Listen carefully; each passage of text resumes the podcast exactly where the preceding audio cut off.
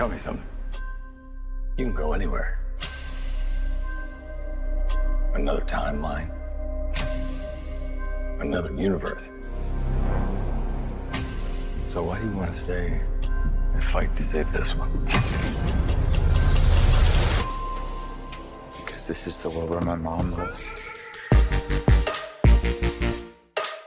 Ihr hört Katz, den kritischen Filmpodcast heute mit Yannick Neulting. Hallo. Matthias Hopp. Hallo. Und wir reden ganz, ganz, ganz schnell, so dass wir in der Zeit zurückreisen, dann anfangen, äh, bevor dieser Podcast überhaupt angefangen hat. Was für ein Paradoxon. Ich bin Christian Eichler. Hi.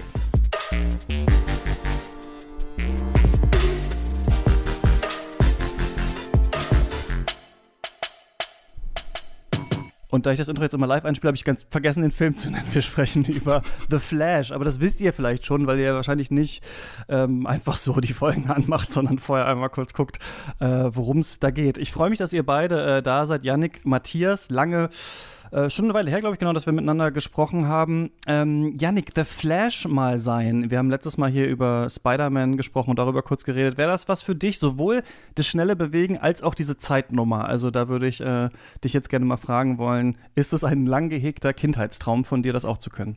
Na, das schnelle Bewegen auf jeden Fall. Ich hasse das ja zu reisen. Ich bin jemand, der sehr stark zur Reisekrankheit äh, neigt. Deshalb, also lange Bahnfahrten, mhm. Fliegen und so weiter, da wird's dann schon kritisch. Also wenn ich mir überlege, ich könnte einfach so ganz schnell irgendwo hinflitzen, wie er das in dem Film kann, das wäre was für mich. Mit dem Zeitreisen, da bin ich mir nicht so sicher. Also da bin ich dann doch eher äh, in der Moral dieser ganzen Filme, die das immer wieder betonen. So, äh, alles ist so geschrieben und alles ist gut, so wie es passiert ist und man kann aus den Fehlern lernen und irgendwie weitermachen. Ich glaube, dem würde ich mich dann doch ähm, recht bequem anschließen wollen. Hm. Ich verstehe das bei Flash gar nicht mit dieser Schnelligkeit. Also das wird ja filmisch oft und das kennen wir auch schon aus diesen X-Men-Filmen da noch mit äh, Quicksilver heißt der, ne? Äh, das, dann ist alles so langsam. Also er sieht das ja dann langsam, aber die Zeit läuft irgendwie normal. Aber wenn ich mich dann frage, wenn er dann irgendwo hinreist, also nach Ägypten oder so, ist das dann für ihn aber mega langsam eigentlich alles, was er sieht? Also ist diese Reisezeit für ihn nicht dann trotzdem oder, oder sind das einfach verschiedene Bewusstseinsmodi, auf die er zugreifen kann? Ich weiß es nicht, ich kenne mich nicht so bei DC aus, aber das ist eine Frage, die ich immer in diesen Szenen habe. Ähm, Matthias, wie ist es bei dir durch die Zeit oder durch den Raum? äh, reisen, wäre das was? Boah, ich schließe mich da komplett äh, Yannick an, weil ich denke mir auch oft, ich würde wahrscheinlich so viele Orte besuchen, wenn nicht dieser, dieser Akt des Reisens wäre. Ich bin sehr schlecht im Reisen, im ganzen Organisieren, in dem Durchhalten. Also wirklich eine Reise, die packt mich von vorne bis hinten. Äh, das wäre ein Traum. Ich habe da ehrlich gesagt nie mit den Flash-Fähigkeiten drüber nachgedacht. Ich denke mir halt oft, wenn ich so am Bahnhof stehe mit äh, so Beam wie bei Star Trek, das wäre es halt jetzt, gell? Das wäre ganz schön mhm. geil. Und dann gucke ich so klagend um mich rum, aber keiner scheint diesen Gedanken aufzufangen. Was die Zeitreise angeht, ich glaube, ich bin, ah, da, da wird es halt immer so schnell ähm, kompliziert. Ich frage mich oft, ist es nicht einfach möglich, zurückzureisen und einfach nur mal zu gucken? Weil mhm. in diesen ganzen Geschichten, die machen halt gleich irgendwas. Und dann mhm. ist klar, dass irgendwie äh, alles durcheinander gerät. Aber einfach mal gucken, wie es früher war. Aber dann, wenn du halt guckst, dann weißt du ja auch, dann bist du, dann, dann, dann, dann hast du auf einmal Informationen und mit denen zurückzukommen, das verändert ja auch sehr viel, glaube ich. Deswegen heikle Sache, aber ich bin prinzipiell ein sehr neugieriger Mensch. Das heißt, früher oder später würde ich auch auf die Zeitreisentaste drücken und mal gucken, wohin. Ja, ich würde das auch alles mitmachen, glaube ich. Also ich würde immer eher sagen, ja, komm, ich mach's. Dann ist halt alles Fakt, aber dann haben wir immer mal gesehen, was, was kommt dabei raus. Ich glaube, ich bin, was neue Projekte angeht, immer recht optimistisch. Aber ähm, es stimmt, so ein Hangout-Zeitreise-Film könnte es vielleicht auch mal wieder geben. Ich erinnere mich noch, es gab so eine äh, Graphic Novel, ich glaube, es war bei Dark Horse Comics, die heißt Chrononauts. Und da machen, glaube ich, zwei Typen nur Zeitreise, um, ich glaube, Geld zu verdienen oder sowas und gucken sich einfach alles Mögliche an mit dem, was sie halt schon so über die Zeit wissen. Und das geht bei diesen natürlich sehr ja, bedeutungsschwangeren Zeitreisefilm, die wir jetzt äh, bekommen, also ein bisschen verloren, wobei wir ja hier gar keinen Zeitreisefilm haben eigentlich. Im, oder doch, haben wir eigentlich, aber wir befinden uns zurzeit so in der Zeit des ähm, Multiversums und genau, das müssen wir jetzt gleich an The Flash diskutieren. Vielleicht noch mal kurz zu euch. Ähm, Janik, du schreibst unter anderem für digitalfernsehen.de. Hast du irgendwas, irgendeinen Artikel oder irgendwas von dir, woran du gerade arbeitest, was wir noch empfehlen können, bevor es hier losgeht? Na, an Filmkritiken muss ich sagen, geht aktuell gar nicht so viel, weil aktuell gefühlt recht wenig rauskommt. Ich habe jetzt im Juli wieder einige Kritikenaufträge für Arteschock dann, aber da ist so ein bisschen Flaute. Also ich habe im Moment viel mit normalem, drögen Nachrichtengeschäft zu kämpfen, aber ansonsten größere äh, Textaufträge mit Filmbezug, da sah es schon schlechter aus. Mhm. Matthias, ähm, ich will dir ja auch nochmal gratulieren. Zu zehn Jahren äh, Wollmilchcast, den machst du ja und unter anderem, oh, genau, arbeitest du äh, bei Moviepilot. Ist es nicht so? Genau, das ja. stimmt. Und da hast du auch viel mit News und Tagesgeschäft und so zu tun. Ja, tatsächlich. Ne? Also ja. ganz viele News. Äh, schreibe auch ab und zu mal hier den äh, ein oder anderen größeren Text, der sich dann mit dem Film beschäftigt. Aber sehr viel News-based, äh, Streaming-Tipp-based, TV-Tipp-based und so, ja. Ja, Gut, werden wir vielleicht auch noch mal äh, drüber reden müssen, ein bisschen zumindest, äh, weil diese großen multiversen Überraschungsei-Blockbuster natürlich auch immer so designt sind, damit besonders viele Stories in der Presse irgendwie da äh, rausgezogen werden äh, können. Und ja, diese Maschine hält sich dann irgendwie gefühlt ja auch immer so selbst am Leben. Wir sprechen über The Flash. Ah nee, bevor wir das machen, will ich noch einmal kurz sagen, ihr könnt Katz finanziell unterstützen, dann könnt ihr unsere Specials hören. Ähm, wir haben letztes Mal gesprochen über die Fast and Furious-Reihe, alle zehn Filme. Lukas und ich kannten davon eigentlich fast gar nichts. Und nächstes Mal geht es um äh, Bong Joon-ho. Das nehmen wir nächste Woche auf. Äh, das Special kommt dann so Ende der Woche raus oder sowas. steadyhq.com slash katz ist die Adresse. So, jetzt dreimal angeteasert. Fast wie normalerweise ja auch bei so einem Film, dauernd wird geteasert, wann kommt der endlich ewig äh, in der Mache? Und jetzt kommt tatsächlich meine Einführung zu diesem Film, die glaube ich sehr kurz ist. Also The Flash ist ein Film äh, von Andy Muschietti, den kennen wir unter anderem äh, von diesen Neuverfilmungen von Stephen Kings It. Und der war sehr, sehr lange in der Mache. Und es ist so der, ich glaube, man kann sagen, vorletzter Ausläufer von dem DCEU, das von Christopher Nolan angestoßen wurde, von Zack Snyder übernommen wurde. Und jetzt kriegen wir irgendwann noch Aquaman 2. Und dann ist so ein bisschen die Frage, was passiert dann eigentlich mit diesen ganzen Filmen? Denn äh, James Gunn und wer ist der andere? Peter Safran, glaube ich, ne? Mhm. Die haben das ähm, ja übernommen. Und das war auch der Grund, warum ich hier drüber geredet habe. Ich muss ja sagen, dieses stoische Marketing von James Gunn, zu sagen, Leute, glaubt uns, dieser Film ist wirklich gut. Der ist nicht so wie die anderen, der ist wirklich gut. James Gunn hat ja in jeder, jedem äh, Tweet überall runtergeschrieben, nein, Leute, glaubt uns. Also The Flash ist jetzt wirklich gut. Der ist nicht so wie die anderen DCEU-Filme. Hat auch dazu geführt, dass ich dachte, okay, dann besprechen wir den mal. In dem Film geht es um The Flash, äh, Barry Allen, gespielt von Ezra Miller, der ja merkt, dass er in der Zeit zurückreisen kann. Eigentlich kann er sich schnell bewegen, aber merkt dann eben, dass das auch irgendwie durch die Zeit funktioniert und dass er die Möglichkeit hat, ähm, den Tod seiner Mutter zu vereiteln, der ja auch dazu führt, dass sein Vater ins Gefängnis kommt. Also er ist quasi mehr oder weniger ein Waisenkind und möchte das ähm, gerne ändern. Bruce Wayne, gespielt von Ben Affleck, dreht ihm davon ab. Der hat ja auch so ein bisschen Erfahrung mit äh, getöteten Eltern. Er macht es dann aber trotzdem, schafft es auch, das zu verhindern, hängt dann aber in dieser neuen Zeitlinie fest, wo er dann auf sich selbst trifft und dann äh, General Zord, wir kennen ihn noch aus Superman, Man of Steel, ähm, greift die Erde an. Es gibt aber irgendwie diese ganzen anderen Superhelden anscheinend jetzt gar nicht mehr in dieser Zeitlinie. Also so ein bisschen so ein äh, Back to the Future Teil 2 Plot eigentlich, den wir hier sehen und dann, ähm, genau, muss geschaut werden, wen gibt's denn noch? Und dann wird, fällt einem auf, ach ja, hier Bruce Wayne, warte mal, das ist ja hier vielleicht dann wer anders in dieser Zeitlinie und dann sehen wir halt Michael Keaton wieder als äh, Bruce Wayne und wir sehen äh, Supergirl zum Beispiel anstatt Superman und dann, genau, entspinnt sich hier so diese ganze Geschichte. Ezra Miller, ja, Persona non grata denkt man, aber nicht, wenn man äh, das Gesicht von einem Multimillionen-Dollar-Film ist. Also es gibt gegen ähm, diese Person ganz viele Vorwürfe, nicht mal mehr nur Vorwürfe und Skandelchen, sondern tatsächlich auch schon so verschiedene Restraining Orders und sowas. Das jetzt alles aufzuzählen, würde, glaube ich, den Rahmen sprengen. Ich kann auch nicht alles nennen, aber es gibt von irgendwie ja so gewalttätigen Aktionen im Stuhl schmeißen, geht's bis zu Grooming von Minderjährigen und dann einstweiligen Verfügungen, die die Eltern äh, erlangt haben und so weiter. Also eigentlich eine Person, bei der man denken würde, davon würden sich äh, Studios distanzieren, aber nicht, wenn man, ja, wie James Gunn das denkt, hier einen Mega-Hit äh, in seinen Händen hat. Und jetzt ist rausgekommen, ist ziemlich gefloppt, dieser Film. Also man dachte ja jetzt hier, der kann vielleicht das DCEU noch mal retten oder das Kino äh, revitalisieren, aber das hat nicht so richtig ähm, funktioniert bisher. Ähm, Matthias, wie fandst du denn das, was, was wir hier so gesehen haben? Den ganzen Film jetzt? Also, ja, einfach so mal, hey, was, ja. The Flash, yay or nay? Also, pff, ähm, ich fand ihn über beide Strecken mh, hm, sehr leicht und kurzweilig und tatsächlich, äh, ich dachte immer, da kommt so, so ein richtig schwerer Blockbuster daher. Das ist mir bewusst geworden, als sie, glaube ich, den zweiten Trailer veröffentlicht haben und dann zum ersten Mal diese sehr deutlichen Bezüge zu Man of Steel klar wurden. Und da hatte ich einerseits irgendwie Gänsehaut, weil das wirkte dann wie so ein Full-Circle-Moment. 2013 wurde dieses DCU gegründet eben mit Man of Steel mhm. und dann zehn Jahre später gibt es einen Film, der irgendwie die Antwort irgendwie darauf sucht, was damals passiert ist mit dem Sod, was passiert, wenn es eben keinen Superman gegeben hätte. Überhaupt die, die Frage, wir haben jetzt, wir sind in dieser Mega-Dekade an Superhelden-Filmen und auf einmal fehlt irgendwie so dieser, dieser eine mächtigste, typischste Superheld, der das Böse besiegt hat und dann klafft da so eine Lücke. Und fand ich spannend, aber wirkte auch alles sehr, sehr, sehr groß, sehr voluminös, sehr erschlagend. Und dann war ich wirklich erstaunt, dass der Flash-Film, auch wenn er diese, diese sehr emotionale Barry Allen-Geschichte erzählt, eben mit der Beziehung zu der Mutter, dem Versuch, den, den Vater da aus dem Gefängnis ähm, rauszuholen und dem, dass, dass der doch sehr, sehr leicht war und gleich am Anfang dieses Setpiece hat, wo er mehrere Babys im freien Fall mhm. rettet in einer eins von dir verbrennt fast, ja, da musste ich auch Genau, und, und eins stopft er in die Mikrowelle rein und da dachte ich, okay, wow, das ist schon so einer der comichaftesten Comic-Momente, die ich jetzt in den letzten Jahren in so einem Superheldenfilm gesehen habe und mochte das dann irgendwo auch, dass, dass der Flash da nicht davor zurückschreckt, auch in die Richtung von Batman hält die Welt in Atem oder so zu schielen, wo, wo du eher sagen würdest, naja, das ist jetzt goofy, anstatt dieses Dark and Serious, was eben damals durch Nolans äh, Dark Knight-Trilogie geprägt wurde und dann auch von Zack Snyder übernommen wurde, als er hier dieses ganze DCU so, so geformt hat mit seinen, seinen Gründerfilmen, sag ich jetzt mal Man of Steel und dann eben auch Batman vs. Superman, äh, hier später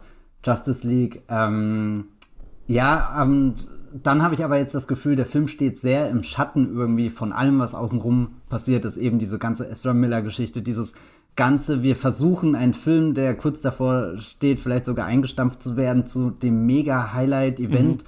Aufzubauen, dieses Last Hurrah. Wir, aber, aber es ist eine ganz weirde Situation, weil James Gunn und Peter Safran eigentlich schon ihren Masterplan für das nächste Franchise, das nächste Cinematic Universe bekannt gegeben haben. Eigentlich schauen wir dem beim Sterben zu. Es kommt nur noch Blue Beetle, dann kommt noch Aquaman, dann ist Schluss, dann taucht hier vielleicht noch mal hast du so, so einen kleinen Justice League Abschluss, aber du bist sowieso abgelenkt von den ganzen Cameos und du kannst dich aber auch nicht entscheiden, willst du ein No Way Home sein, der diese ganzen Figuren zurückholt, weil er mit ihnen eine Geschichte erzählt oder willst du einfach nur dieses Easter Egg sammeln sein und droppst halt hier und hier und hier noch was rein, dann liegt das alles vorher, du hast diese, diese Vorab-Screenings, wo ja auch völlig konfus ist, was da so drüber berichtet wurde. Also es war bizarr, den Film zu schauen oder, oder beziehungsweise ich bin reingegangen und war aufgeladen bis oben hin mit Dingen, die ich schon über diesen Film wusste und zum Teil auch dieses Gefühl, ihn halb gesehen zu haben im Internet, aber dann eben doch erleichtert, dass er eine Zeit lang einfach ganz für sich funktioniert hat, ohne diesen, diesen riesen Kram, der außenrum äh, funktioniert, äh, passiert.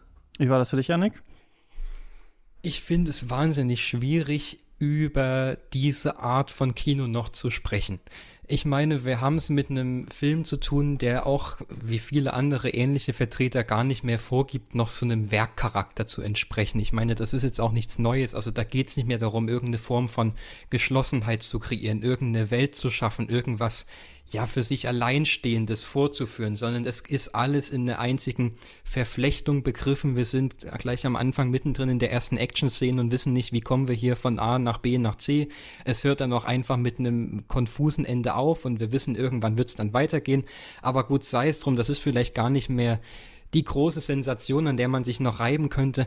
Ich muss sagen, ich fand ihn auch erstaunlich kurzweilig, finde aber auch, dass in dieser kurzen Weile erstaunlich wenig passiert, erstaunlich viel Leere herrscht. Ich fand das visuell grauenvoll anzusehen größtenteils, also wie so ziemlich jeder DC-Film in der Vergangenheit und ich muss auch für mich feststellen, ich finde beides schlimm, aber ich habe doch mit Marvel bedeutend mehr Freude, weil ich da das Gefühl habe, das scheitert auf eine interessante Weise. Das sind zumindest irgendwelche Dinge erkennbar, gewisse Zeitdiagnosen werden ablesbar, Gesellschaftsdiagnosen, die ich bei diesen DC-Filmen währenddessen gar nicht mehr finde. Also nicht mehr mehr im negativen Sinn. Also das ist ja marginal, worüber wir hier überhaupt noch sprechen können anhand der Plot-Ebene. Ich habe das Gefühl, wir müssen eigentlich viel mehr über die Rezeption des Films reden, als über The Flash als solches. Also das macht es mir immer schwerer, mich diesen Filmen anzunähern. Ich kann auch mich an der Stelle outen. Ich bereite mich auf diese Filme gar nicht mehr vor. Also es ist nicht mitnichten so, dass ich mir da denke, ich muss jetzt im Vorfeld diese diesen oder jenen Film nochmal nachholen, oder, den ich vielleicht verpasst habe aus der Reihe, oder ich lese nochmal einen Wikipedia-Artikel rein, um mir so den Plot vor Augen zu führen,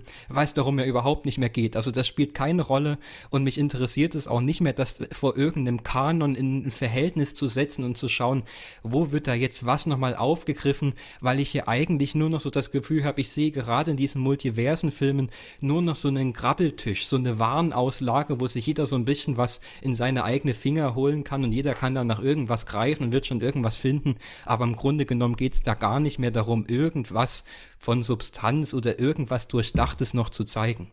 Es ist halt ähm, ganz interessant, dass die Filme so eine, ja, du hast, nennst es Grabbelkiste, ähm, Überraschungstüte könnte man auch sagen. Also wir haben jetzt solche Filme, bei denen im Vorhinein immer gemunkelt wird, wer wird dann da auftauchen, wen werden wir denn da sehen? Und diesem Film wurde ja zum Beispiel vorgeworfen, dass das Marketing für den Film zu schlecht war. Also das habe ich jetzt oft gelesen, dass Leute gesagt haben, naja, aber das wussten wir ja schon vorher, dass da jetzt Michael Keaton drin vorkommt und den anderen Cameo, das wussten wir ja auch schon. Also es scheint ja zu verfangen, dass Leute sagen, wir wollen im Kino überrascht werden. Überrascht wollen wir wahrscheinlich alle werden im Kino, aber das ist so eine ganz spezifische Art der Überraschung. Das Überraschung durch Callback, Überraschung durch Easter Egg, Überraschung durch Cameo. Und darum werden diese Filme halt irgendwie gestrickt und das Multiversum ist natürlich eins, bei dem man diese Überraschung dann besonders gut machen kann, weil man dann weiß, wir können noch einen äh, Schauspieler, den man vielleicht lange nicht gesehen hat, irgendwie hier reinholen oder hier natürlich auch mit CGI irgendwelche Toten wieder äh, lebendig machen. Und ich merke das ja schon auch auf den Filmwebseiten, dass es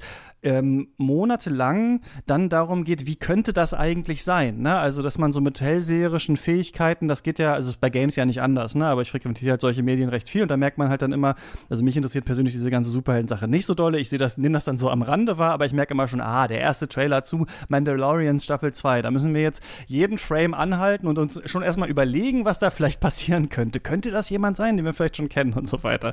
Und dann machen die ja selber diese Marketingmaschine an. Dann gibt es den Teaser, dann gibt es einen längeren Trailer, dann gibt es Interviews. Ne? Also gerade merken wir das ja wirklich mit Bravour bei Barbie. Ne? Also man hat das Gefühl, also fast so ein bisschen dieser Barbie-Film ist so das MCU oder DCU für nochmal eine andere Zielgruppe. Also da äh, ist es ja auch so, dass Leute sagen, ah, dann wird es das geben, dann wird es vielleicht das geben und so weiter. Leute scheinen schon Mega-Fans von diesem Barbie-Film zu sein, obwohl der noch gar nicht überhaupt existiert, noch niemand hat ihn gesehen. Und dann haben wir ja bei diesen Filmen immer diesen, diese andere Seite davon, dass die dann enden mit drei weiteren Post-Credit-Scenes und damit dann schon wieder befeuert wird, was könnte dann eigentlich sein? Das sehe ich dann halt auch immer auf diesen ganzen Webseiten, was ist mit der zweiten Post-Credit-Scene und mit der dritten und so weiter und so fort. Das bedeutet, also diese Filme funktionieren ja fast gar nicht mehr für sich alleine oder beziehungsweise versucht man den Diskurs natürlich auch so ähm, anzudicken oder vielleicht könnte man auch sagen, voll zu scheißen mit Referenzen, dass man immer wieder einen neuen vielleicht Artikel und sowas ähm, dazu schreiben kann, äh, das würde ich dich mal gerne fragen, Matthias, weil du musst es ja auch machen. Und ich finde das immer wirklich auch äh, spannend, wie ihr es bei Movie Pilot macht, auch wenn ihr zum Beispiel auf Festivals seid, dass äh, man dann oft so ein bisschen merkt, okay, jetzt wird hier noch mal, also hier wird das MCU erwähnt, aber es geht eigentlich um einen James Benning-Film oder sowas. aber wie siehst du das denn, diese riesige Marketingmaschine um diese Filme herum, die du natürlich auch selber ähm, in deiner Rolle als jemand, der über News schreibst, du ja auch, Janik, irgendwie auch irgendwie aufgreifen muss, will man sich da manchmal äh, gerne auch entgegen gegenlehnen eigentlich gegen diese ganze Sache?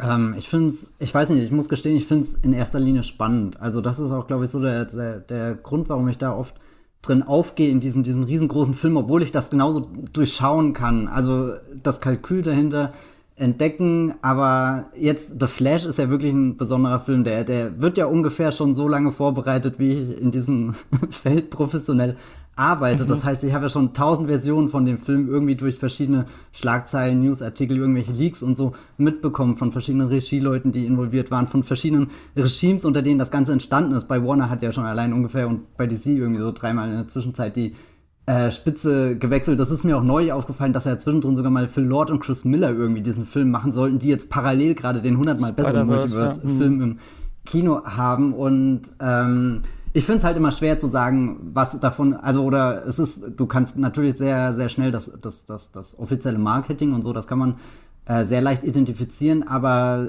in, an dem Punkt, wo, wo die, die Öffentlichkeit ja das erste Mal von so einem Film mitkriegt, das ist ja meistens über Trade Papers wie Hollywood Reporter, Deadline, Variety und so, wo du einigermaßen weißt, okay, das sind äh, äh, etablierte äh, Leute, die da schreiben, die, die auch wirklich ganz genau wissen, mit welchen Quellen sie da umgehen. Aber dann sind ja in den letzten Jahren auch ganz, ganz, ganz viele äh, so, so Leak-Seiten eben groß geworden, wie Giant Freaking Robot und so, wo du auch manchmal das Gefühl hast, die schreiben halt auch auf gut Glück und gucken, was irgendwie kleben bleibt und manchmal sitzt so ein Scoop richtig und manchmal nicht. Und ähm, ich glaube, dass, dass sich diese Multiversumsfilme gerade oder oder generell Filme, die dich überraschen wollen im Kino, Filme, die, die auf einer großen IP basieren, wie jetzt zum Beispiel auch Barbie, also so, so, die, die, klar, keiner hat diesen Barbie-Film gesehen, aber jeder hat irgendwie äh, eine Connection zu Barbie, weil es halt diese, diese Spielzeugserie gibt. Es gibt schon zigtausend Animationsfilme ähm, davor und ich glaube, dieser Zwiespalt ist jetzt so ein bisschen mit wir, wir haben gerade alles zur Verfügung. Dieses Multiversum ist ein gutes Tool, um alles IP auf der Welt in einem Film zusammenzuführen. Eigentlich das, was Ready Player One schon 2018 oder so gemacht hat, ohne damals ein mhm. ausgewiesener Multiverse-Film zu sein. Da würde ich mal wieder sagen, hier der prophetische Spielberg war allen Leuten mal wieder einen Schritt äh, voraus. Ähm, nee, aber ähm, also die, die, dieser Zwiespalt von, von was, was lassen wir durchblicken, können wir in Aussicht stellen und, und was, was, was äh, wollen wir eigentlich verheimlichen, um wirklich noch diese Überraschung zu bringen. Und ich habe das Gefühl, wir sind, dass sich, die, dass sich alles außenrum um diesen Film schneller dreht, als dass der Film da überhaupt noch mithalten kann. Eben wenn The Flash fast eine Dekade lang in dieser Produktionshölle äh, feststeckt und immer wieder umgeworfen wird. Und manchmal habe ich auch das Gefühl, die Dinge, die früher geleakt sind, sind am Ende eh egal, weil der Film dreimal umgebaut wurde, weil er ein neues Ende bekommen äh, hat. Und also ich finde das spannend mitzuverfolgen, kann aber auch nachvollziehen, dass andere Leute davon komplett genervt und frustriert äh, sind. Aber, aber eigentlich ist The Flash ein perfektes Beispiel, um einfach in, in Hollywood gerade reinzuschauen und wie sich dort die Zahnräder drehen. Du, du könntest diesen Film wirklich so forensisch äh, auseinanderlegen und siehst hier, was hat ein Produzent gesagt, was ist irgendwie so die, die Legacy, die IP, was ist der Einfluss von, von Marvel, der gerade rüberkam. Das ist auch was, was ich Kevin Feige zu äh, eingestehen würde, dass als damals Spider-Man No Way Home angefangen hat, äh, Formen anzunehmen, das war so das letzte Mal, dass ich das Gefühl hatte, er war wirklich den Fans einen Schritt voraus. Also das, was er, was das MCU eigentlich lange Zeit ausgezeichnet hat, dass er immer schon eins, zwei Filme vorher wusste, was die Fans wollen, in Anführungsstrichen. Und dass, dass ihm seit No Way Home, das war so der letzte Schlag irgendwie so, das letzte mächtige Ding, was Hollywood Studios tun können, dadurch, dass sie irgendwie IPs fusionieren und, und diese Grenze überwinden, die lange Zeit äh, als unüberwindbar galt, auch gerade weil sowas wie das MCU sich ja am Anfang damit gebrüstet hat, wir sind jetzt ein verbundenes Universum, bei uns ist alles in Ordnung, wir wollen gar nicht die X-Men und so da drinne haben. Und nach zehn Jahren wurde halt klar, okay, wir haben jetzt diese alles ausgelotet, was wir in diesem kleinen Rahmen machen müssen. Und das, das Einzige, wie wir das noch geiler machen, ist halt, wenn wir das Alte wieder reinholen. Also sprich das, was wir in der ersten Instanz draußen haben wollten. Das ist so, so, ich habe das Gefühl, wir sind halt gerade an dem Punkt angekommen, wo, wo, wo halt wirklich dieser Neustart notwendig ist. Und der findet halt dadurch, äh, darüber statt, dass alles einfach zusammengeworfen wird, was dem Ganzen auch ab einem gewissen Punkt eine gewisse Willkürlichkeit gibt und ich würde auch gerne mit euch drüber reden mit, was glaubt ihr, war bei der Cameo-Auswahl in The Flash das entscheidende Kriterium, weil das ist ja wirklich Kraut und Rüben, wer hier in dem Film auftaucht und wer nicht kommt. Das ist fast egal, oder, Yannick? Hm, ich kann jetzt mal prinzipiell zu dem Thema sagen, also aus eigener Erfahrung kann ich nicht sprechen, weil die Nachrichtenseite, für die ich eben hin und wieder schreibe, also Digitalfernsehen, hatte einfach einen anderen thematischen Schwerpunkt. Also natürlich geht es auch da viel um so Popkultur und wenn wir Kinoberichterstattung machen, dann sind das auch oftmals eher so popkulturelle Sachen, auch wenn ich da hin und wieder mal komplett unbekannte Sachen unterbringe, die dann vielleicht noch nicht diese große Zielgruppe ansprechen. Aber wir merken da einfach, dass ähm, auf dieser Seite kein großes Interesse besteht, ähm, so tief in so Comic-Universen einzusteigen. Aber gleichwohl scheint es ja ein sehr großes Phänomen zu sein, dass doch eine gewisse Sehnsucht bei vielen Leuten besteht, das so kleinteilig zu studieren und dass da immer noch so jedes Easter Egg auch schon im Vorfeld so ausgebreitet wird und analysiert wird und was könnte dieses und jenes bedeuten. Und zugleich, und das finde ich so interessant an der Sache, habe ich das Gefühl, dass nicht mal so also die, die Fans in Anführungszeichen, die sich da so richtig reinstürzen und die da total Feuer und Flamme für sind, dass die das so wirklich ernst nehmen. Also dieses Argument, das immer wieder kommt, auch so verteidigend, das ist ja nur Unterhaltung und man soll da nicht so viel drauf rumdenken und so viel analysieren. Also das finde ich bemerkenswert, wie das ineinander übergeht und sich auch in gewisser Weise widerstrebt und ähm, ja, weil Matthias jetzt auch schon davon gesprochen hat, so bei Marvel und so, die wussten, was die Fans wollen und dann denke ich mir auch, na ja, was ist denn das, was die Leute von The Flash wollen? Oder was dachte man sich, was die Leute da wollen? Also ich weigere mich ja, das zu akzeptieren, dass wir jetzt wirklich in dieser, ja, kulturellen Stufe angekommen sind, dass wir solche Selbstnarkotisierungen also mit diesen Nostalgieprogrammen da vornehmen. Und zugleich ist es das aber ja auch nur bis zu einem gewissen Punkt. Also dieser Film hängt ja auch völlig zwischen den Stühlen, was da eigentlich gemacht werden soll. Und diese, diese Cameo-Auftritte, die ja vielleicht noch irgendeine Form von Nostalgie auslösen könnten. Und ich meine, in meiner Kindheit so ein bisschen Superhelden-Content habe ich dann natürlich auch konsumiert und Spider-Man und so weiter. Und ein bisschen was verbinde ich ja damit. Aber diese Sachen in den Filmen lösen ja gar nichts mehr aus. Also was natürlich auf der einen Seite an einer gewissen Form der Übersättigung liegt inzwischen, aber auf der anderen Seite auch, weil da gar kein Gespür mehr dafür ist, dass noch interessant zu inszenieren oder dem Ganzen einen Glanz oder irgendwas ja, Faszinierendes zu verleihen. Also ich sehe in diesen Filmen immer nur noch so ein Konkurrenzkämpfen jetzt inzwischen also welche Figur ist da jetzt die, die wahrhaftige davon? Und dann wird es ja auch auf so einer Metaebene innerhalb der Filme thematisiert. Also dieser eine Spider-Man-Film, wo es im Grunde nur noch darum geht, dass man da so um so ein persönliches Vorrecht im Grunde genommen kämpft und man tut zwar so, als würde es da um eine Form des Zusammenarbeitens und der Solidarität gehen, aber eigentlich ist es nur so ein trauriges Porträt von so einem Identitätsverlust und so ein Ringen um Singularität und Besonderheit. Also ich begreife das nicht mehr, was da gerade versucht wird zu machen. Es ist ja bei dem Spider-Man aktuellen, äh, dem, dem Cartoon-Film auch so, dass es, das hatten wir in der letzten Folge angesprochen, dieses beste aller möglichen Welten-Konzept von Leibniz äh, gibt, diese Frage, ähm, muss nicht ein bestimmtes ähm, Event im Leben eingetreten sein, damit man überhaupt zu der Person wird, die man ist. Ne? Es ist irgendwie witzig, dass dieser Film jetzt hier genau die gleiche Frage natürlich auch hier verhandelt. Und da ist ja auch spannend bei diesen ganzen Filmen, ähm, was ist denn jetzt mit dem Multiversum eigentlich so genau? Ihr habt schon dieses Doppeldenken irgendwie ähm, äh, angesprochen, ähm, Yannick, dass man irgendwie einerseits nach allem sucht und nach jedem Hinweis, aber es gleichzeitig natürlich auch immer egal sein muss, ne? weil es wird immer irgendwas angekündigt in diesen Post-Credit-Scenes, das kommt dann niemals oder es ist, Figuren mhm. sind ganz anders. Hier ist zum Beispiel Michael Keaton ja nicht so, wie der früher in den anderen Filmen war, also so ein bisschen, man hat eigentlich so eine ganz leichte ähm, Kohärenz von, ah, das habe ich schon mal gesehen, das kenne ich irgendwoher und das reicht dann auch, ne? Wie so ein ganz leichter Reiz, den es einfach gibt. So das Gegenteil vielleicht von so Mikroaggression. Ich weiß nicht, so Mikrodrogenshot, für ein Mikrodopamin habe ich das Gefühl, gibt es hier ja. eigentlich so eine Mikrodosis genau von etwas. Man sieht was und dann, ah, kenne ich, habe ich schon mal gesehen, ah, kommt gleich das, aber ah, die Musik, den Soundcue habe ich schon mal gehört, ah, da ist er jetzt, ja, das habe ich doch schon mal, genau, das weiß ich ja jetzt. Also das ist ja so das, was hier irgendwie so aufgebaut werden soll. Also man soll immer in so einer seltsamen äh, äh, Stadium der leichten Aneuphorisierung gehalten werden, habe ich das Gefühl, bis dann der Film zu Ende ist und dann kann man darüber reden, dann kann man erzählen, was man alles so, äh, wie bei Pokémon damals, ersten Pokémon-Film, äh, was man da so alles äh, gesehen hat, welche Pokémon da alles drin waren. Das Multiversum ist ja die, äh, der Kit des Ganzen und da habe ich mich jetzt bei diesem Film wieder gefragt, funktioniert das Multiversum überhaupt? Also erstaunlich finde ich eigentlich, wie stümperhaft es in all diesen Filmen eingeführt wird. Also hier ist einfach so, Flash rennt schnell ah ja, Zeitreisen sind eine Sache, äh, dann geht das wahrscheinlich. Dann erzählt er das Bruce Wayne, dann ist er so, ah, Zeitreisen, alles klar, ja gut, dann müssen wir das machen. Oder ähm, auch, wie war das denn bei, bei No Way Home? Ist es ja auch so, dass Spider-Man sich irgendwie so denkt, ah ja, äh, vielleicht sollten die Leute mal vergessen, dass es Spider-Man gibt. Gut, ich gehe mal zu Doctor Strange rüber und hallo, ah ja, ich arbeite hier gerade an einem Zauberspruch, das kriegen wir hin. Also ich merke immer so, das Multiversum ist schnell aufgestoßen. Aber was wird dann eigentlich gemacht mit dem Multiversum? Ich habe das Gefühl, wir kritisieren an diesen Filmen dann immer unterschiedliche Sachen. Entweder sagen wir, naja, es geht ja um Multiversum, aber so viele Welten sehen wir ja eigentlich gar nicht hier. Ne? Das trifft auch auf The Flash zu. Ne? Also das ist ja ein Film, oft gleicht sich ja der Zeitreisenfilm und der Multiversenfilm. Hier ist es ja eher ein Zeitreisefilm, könnte man sagen. Aber der Zeitreisefilm hat dann verschiedene Zeitstränge und dann könnte man sagen, es ist das Multiversum.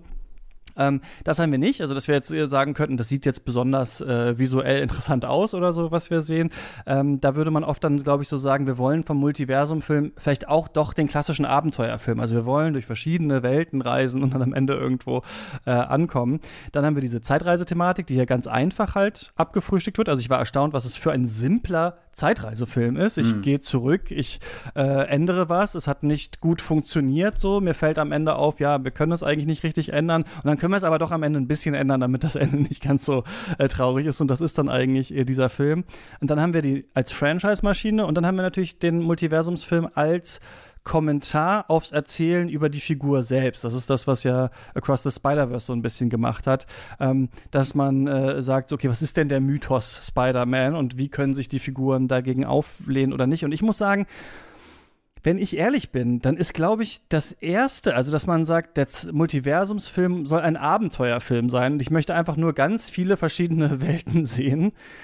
Der, den ich vielleicht am zweitinteressantesten finde und am interessantesten fände ich, glaube ich, die große philosophische Idee, die sich aus ganz vielen verschiedenen Welten, ganz vielen äh, verschiedenen Entscheidungen, die getroffen werden, irgendwie ergibt. Aber den habe ich noch nicht gesehen. Findet ihr das führt noch irgendwo hin, diese Multiversumserzählung? Oder könnte man jetzt wirklich einfach mal sagen, okay, das reicht jetzt, wir haben jetzt das zehnmal gemacht, so, wir haben eigentlich alle Ausformungen davon gesehen?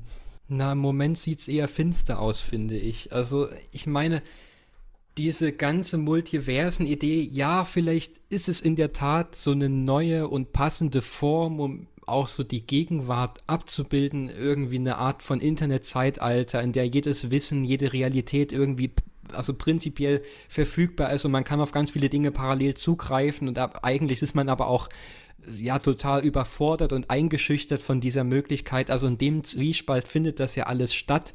Aber mir geht's da wie dir. Also ich sehe bislang auch nicht, dass da einer dieser Filme und selbst auch sowas wie Everything Everywhere All at Once, äh, die verpassen es ja alle dann tatsächlich was was Neues damit anzustellen. Also das sind wahnsinnig konventionelle Plots oder man hat es wie in diesem Fall, dass man eigentlich schon fast gar nicht mehr von einem Plot reden kann. Also das sind nur noch ganz marginale Verbindungslinien, die man auch schon aus hunderten anderen Filmen kennt, um das irgendwie zusammenzuhalten. Ich sehe halt leider im Moment doch eher, dass das so ein Stück weit mit missbraucht wird, um einfach so einen Freifahrtschein zu bekommen, dass man sich auf gar nichts mehr festlegen muss, dass man jederzeit alles wieder aus dem Hut zaubern kann, dass man immer die größtmögliche Bandbreite an Figuren, an Welten, an Versatzstücken anbieten kann, um das Publikum immer weiter auszubreiten, aber das auf so eine unverdiente Weise ja, und manipulativ vorzugehen, also das ist das, was ich da eher seit einigen Filmen beobachte und ich habe so ein bisschen Angst, dass das in Zukunft noch schlimmer werden wird, denn also bei diesen Superheldenfilmen ist ja kein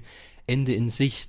Ich meine auch bei Marvel, das heißt ja, glaube ich, sogar offiziell The Multiverse Saga, wo wir aktuell sind. Also das mhm. wird wahrscheinlich noch Jahre so weitergehen. Mhm. Kannst du noch was abgewinnen, Matthias? Also ich hoffe ehrlich gesagt nicht, dass wir am Ende angekommen sind, weil die Filme, die wir bekommen haben, die kratzen in meinen Augen nicht ansatzweise das Potenzial an, was da drin ist. Oder zumindest das, was ich mir immer unter so dem, wenn jemand diesen Begriff Multiversum reinschleudert, dann stelle ich mir da immer was wahnsinnig Aufregendes vor. Ich mag das, was du mhm. gesagt hast, dass man das auf so eine simple Ebene runterbrechen kann. Wir haben einfach diesen Abenteuerfilm, wir entdecken Welten und das ist ja ein, eine der Sachen, die ich am liebsten tue im Kino oder so. Das ist so, warum ich immer noch an, an so was wie Jules Verne oder so zurückdenke, obwohl ich das vor Jahren irgendwann mal hier Reise zum Mittelpunkt der Erde oder so gehört habe und, und trotzdem tun sich da ja irgendwie mit jedem Raum in diesem unterirdischen Ding so, so, so, so, so ein neuer, kleiner, weiß nicht, Kosmos auf, den man einfach entdecken will. Und jemand könnte mir auch sagen, das ist eine Multiversumsgeschichte und ich würde sagen, ich bin komplett zufrieden, weil ich da einfach was anderes gesehen habe, wo Figuren auf einmal in einem neuen Kontext sind, meinetwegen auch einfach nur in einer anderen Farbgebung oder sowas. Ähm, ich äh, bin halt, also klar, The Flash ist jetzt nicht der Film, mit dem ich argumentieren würde, das Multiversum muss weitergehen. Hingegen, wenn ich halt letzte Woche Spider-Verse anschauen, muss ich sagen, das war unglaublich aufregend, weil ich das, das da das erste Mal das Gefühl hatte, da hat der Film auch durch seine filmischen Form versucht, so ein Äquivalent zu dem zu finden, was das Multiversum sein kann. Alles gleichzeitig, so tausend Animationsstile übereinander gelagert, du hast kein einheitliches Bild. Hier, poppt irgendwie so, so die, die, die Konzeptzeichnung durch, hier hast du die, die fast fertige 3D-Animation und hier kommt auf einmal irgendwie so ein halb ausgefülltes Sticker-Album reingeplatzt in den Film. Und das fand ich schon sehr aufregend. Und ich glaube, das ist auch mein, mein größter Kritikpunkt. Ich weiß gar nicht, ob ich inhaltlich immer so sehr am Multiversum enttäuscht bin. Da finde ich, glaube ich, mit am interessantesten den Gedanken, dass das Multiversum zu so einem bestimmten Punkt einsetzt, wo die Geschichte einfach einer zusätzlichen Reflexionsebene bedarf, dass das Multiversum im Endeffekt oft als so ein überlebensgroßer Spiegel funktioniert, der dich in eine unendliche Tragik hineinstürzt. Und ich glaube, bei dem, dem Spider-Verse, auch damals schon dem ersten 2018, hat das so gut funktioniert. Klar, das war der erste Film dieser Reihe, aber im Endeffekt hatten wir ja davor schon 15 Jahre Spider-Man-Filme Stop oder so. Also das, das fühlte sich ja auch an wie ein großes Franchise, was jetzt ganz dringend an diesen Punkt gekommen ist, weil der, der, der Spider-Man-Neustart mit Tom Holland im MCU, das war ja jetzt nicht unbedingt der aufregendste und da finde ich es eigentlich schon bemerkenswert, dass der bei, bei Sony irgendwie so aus der Ecke kam, keiner irgendwie große Hoffnung hatte und jetzt ist es doch irgendwie so der, der Film geworden, der am ehesten den Nerv ähm, der Zeit trifft. Und dann habe ich irgendwie äh, das Gefühl, wenn ich an das Multiversum denke, dass das weiß nicht, ich meine, Kevin Feige hat das ja ziemlich geschickt gemacht, als er gemerkt hat, okay, diese Infinity-Saga neigt sich dem Ende, was wird das große treibende Ding, was die Leute noch nie im Kino gesehen haben. Und da ist er ja erstmal bei Rick and Morty irgendwie in den Writers Room gegangen und hat sich all diese Leute rausgezogen, weil er eben gesehen hat, okay, bei Rick and Morty, das war so eine Serie, die irgendwie mit diesen Mindbending-Themen schon gearbeitet hat. Das Enttäuschende ist halt jetzt irgendwie, dass all diese Leute bei Marvel doch in sehr klare Schranken gewiesen wurde und das Multiversum auch immer sehr, sehr steif in seiner ganzen Gestaltung wirkt. Selbst unter Sam Raimi, der einer der talentierteren Regisseure da jetzt ist, der das, das Multiversum erforschen konnte und, und ich weiß nicht, ich würde mir oft wünschen, dass sie eher jemanden wie, wie, weiß nicht, Don Herzfeld oder so mhm. reinholen, der hier diese, diese World of Tomorrow und so ja, Animationsfilme gemacht hat, wo auch sehr viel über äh, Geschichte, Ideen und, und auch die Form ganz wichtig. Also wo manchmal auch nur ein Strich dir schon sehr viel erzählen kann, was da gerade emotional vorgeht. Also dieses, äh, äh, wenn, wenn Filme am Ende auch irgendwie Gefühle vermitteln, ist, glaube ich, das Multiversum sehr schönes ähm, gestalterisches Hilfsmittel, Werkzeug, um, um diese Komplexität eben zu verdeutlichen, wie viel da in einem vorgehen kann, wie, wie zerreißend das sein kann, weil da auch auf einmal auch alle Welten zusammentreffen. Und ich will nicht, dass irgendwelche großen Globes ineinander crashen, wo 800 Superman aufgereiht sind. Das äh, finde ich super unattraktiv, aber wenn eben bei, das wenn ist du bei, Kino. bei das ist, ich meine, vielleicht ist das, an sich ist das ja eine tolle Bewegung, wenn ich mir das irgendwie so vorstelle, nur halt jetzt nicht wie bei The Flash. Während, ich habe jetzt diesen, diesen Spider-Verse-Film, ich gucke den immer und immer wieder und der vibriert auf so eine geile Art und Weise, dass es, also, ich krieg da nicht genug davon, irgendwie ständig in dieses Pulsieren reinzukommen. Und da habe ich das Gefühl, der, der, der schafft dieses, dieses Versprechen Everything Everywhere All at Once, was der Film ja selbst überhaupt nicht hinkriegt. Aber der Spider-Verse ist so bisher das, wo ich äh, so, so der, der, der sticht da mit der Nadel rein und zeigt irgendwie, wie es weitergehen kann. Und deswegen will ich eigentlich nicht, dass es aufhört, weil ich noch irgendwie so den Mad Max Fury Road der Multiverse-Filme, den will ich noch sehen. Und dann können wir vielleicht nochmal drüber entscheiden, ob wir jetzt die, die endgültige Form dieses, dieses Erzählkonstrukts gefunden mhm. haben oder ob da noch ja, mehr möglich ist. Ich ähm, frage mich nur, weil bei Spider-Verse war das auch so mein äh, Kritikpunkt, dass natürlich unglaublich viele Dimensionen aufgemacht werden, unglaublich viele Arten, Spider-Man zu sein, aber äh, der Film dann ja auf inhaltlicher Ebene dann irgendwie doch immer nur so zwei Temperaturen hat. Entweder ist alles total albern, äh, alles ist irgendwie ein Joke, alle sind irgendwie lustig, oder ist es jetzt ganz ernst, die Familie ist bedroht, wir müssen äh, unsere Familie retten. Und das habe ich bei diesem Film ja auch ganz stark gehabt, dass man so einerseits bei diesen DCEU-Filmen immer das Gefühl hat, man ist auf so einer Geburtstagsparty, man weiß aber gar nicht genau für wen, weil man überhaupt gar nicht mehr weiß, was ist eigentlich der Ankerpunkt hier, um den sich alles dreht. Gut, hier ist es natürlich dann offensichtlich ähm, Barry Allen. Das andere ist immer, man fühlt sich so wie so ein Comedian auf einer Beerdigung zu sehen, wenn man das schaut. Also irgendwie die Witze sind so flapsig, es ist so übertrieben. Gleichzeitig ist immer alles so schwer und getragen, aber meistens ist die Schwere und die Getragenheit ja immer nur in Anführungsstrichen, die Familie ist bedroht, die Eltern sind bedroht. Und das klingt jetzt vielleicht komisch, wenn ich sage, es steht ja nur auf dem Spiel, die eigene Mutter zu verlieren. Aber mhm. so oft, wie das halt in diesem Film äh, gemacht wird, so bedeutungslos wird es dann ja auch meistens. Hattest du auch das Gefühl, Yannick, dass das irgendwie immer diese beiden so äh, Temperaturen gibt, die alterniert werden in diesem Film? Ja, weil das ja die einzigen Töne oder auch, ja, Ankerpunkte sind, die man sich so konsensmäßig irgendwie zu einigen scheint. Ähm, aber wenn wir generell auch nochmal darüber sprechen, welche Empfindungen löst das aus, wie guckt man das eigentlich, ich bin mir da noch nicht so ganz sicher. Also, wenn wir das jetzt schon mit dem Spider-Man-Film, äh, dem, dem Zeichentrickfilm vergleichen, den fand ich visuell natürlich auch beeindruckend und ich finde es da auch konsequent umgesetzt, dass diese, dieses Psychedelische und Überfordernde tatsächlich so eine Art von Performativität entwickelt, dass man dann tatsächlich, also mir ging ich habe davon Kopfschmerzen bekommen, aber äh, ich fand es dann doch in der Art und Weise schon wieder konsequent. Aber wenn ich das mit The Flash vergleiche, auch da würde ich sagen, mir behagt das noch nicht, wie man mit dem Multiversum auch da technisch und erzählerisch verfehlt, weil ich mir denke, The Flash ist doch eigentlich ein Superheld, der sich wie kein anderer womöglich für das Kino eignet und der auch so hm. Kino in Reinform sein könnte. Also eine gewisse Art von wir durchkreuzen das gewohnte Zeit- und Raumwahrnehmen, wir schaffen eine andere Art und Weise, sich durch die Zeit, durch Räume zu bewegen, schlagen da so eine Schneise rein. Und was ich dann aber in The Flash sehe, man kann das ganz geschickt bebildern am Anfang und da dehnt sich dann der Raum und alles ist schon bunt und so weiter. Da ist ein Potenzial vorhanden, aber im Grunde genommen denke ich mir, nee, das ist eigentlich gar kein anderes Sehen und gar kein anderes Bewegen durch Zeit und Raum. Ich sehe einfach nur eine immer größere Annäherung an das, was ich zu Hause am, ja, Klicken durchs Internet ja, erlebe, also so eine ständige Reizüberflutung und ich bin immer mehr überfordert und komme auch gar nicht mehr hinterher, das alles zu erfassen und dann stellt sich so eine innere Leere ein, weil das alles an mir abprallt und ich habe gar nicht mehr den Durchblick, da irgendwas greifen zu können und ich finde das so wahnsinnig schwach und enttäuschend, dass sich so ein Film wie The Flash gar keine Mühe gibt, wem noch was zu ent entgegenzusetzen oder das in einer Art und Weise zu unterwandern. Also ich dachte mir auch schon nach zehn Minuten, das ist wieder so ein typischer Second-Screen-Film eigentlich. Ich wundere mich, dass der nicht nicht direkt bei HBO Max oder so verbraten wurde. Ja, der Grund ist ja Geld dafür und du hast ja gesagt, Raum und Zeit kann ähm, ähm, gebogen werden in diesen Film. Und eine These, die ich auch noch hier mit diskutieren wollte, ist, das Canceln von äh, solchen äh, SchauspielerInnen kann auch verbogen werden, wenn es der Logik des Kapitals nutzt. Ich fand das schon ein sehr interessantes Beispiel, das wir jetzt hier haben. Also vielleicht kann man auch so ein bisschen zwei Punkte hier mal mit reinbringen. Das erste ist, der Film scheint ein finanzieller Flop zu sein. Irgendwo habe ich jetzt gelesen, DC verliert wahrscheinlich irgendwie 300 Millionen damit oder so. Und sie hatten ja auch ähm, diesen Bad Girl-Film so steuerlich irgendwie abgeschrieben da, mhm. als es äh, diesen, ähm, diese Zusammenlegung der Konzerne gab und man sich gefragt hat, okay, was ist jetzt eigentlich los? Also wir sind in dieser großen Phase ja der Konsolidierung. Wie kann man eigentlich Geld machen? Ne? Wir merken, die Streaming-Blase platzt so ein bisschen. Das wird wahrscheinlich nicht das einzige Zukunftsmodell sein. Nach Corona haben alle gemerkt, Moment mal, Top Gun Maverick geht irgendwie übelst ab. Das Kino, wisst ihr noch, das Kino, wir können diese Filme einfach als ganz große Events ins Kino bringen. Und jetzt sind wir gerade in so einer Zeit, in der wir merken, ja, klappt aber anscheinend nicht so richtig. Also offensichtlich verdienen manche Filme noch äh, noch Geld, aber dieser große Hype äh, scheint so ein bisschen auszubleiben. Und gleichzeitig hatten wir die ganzen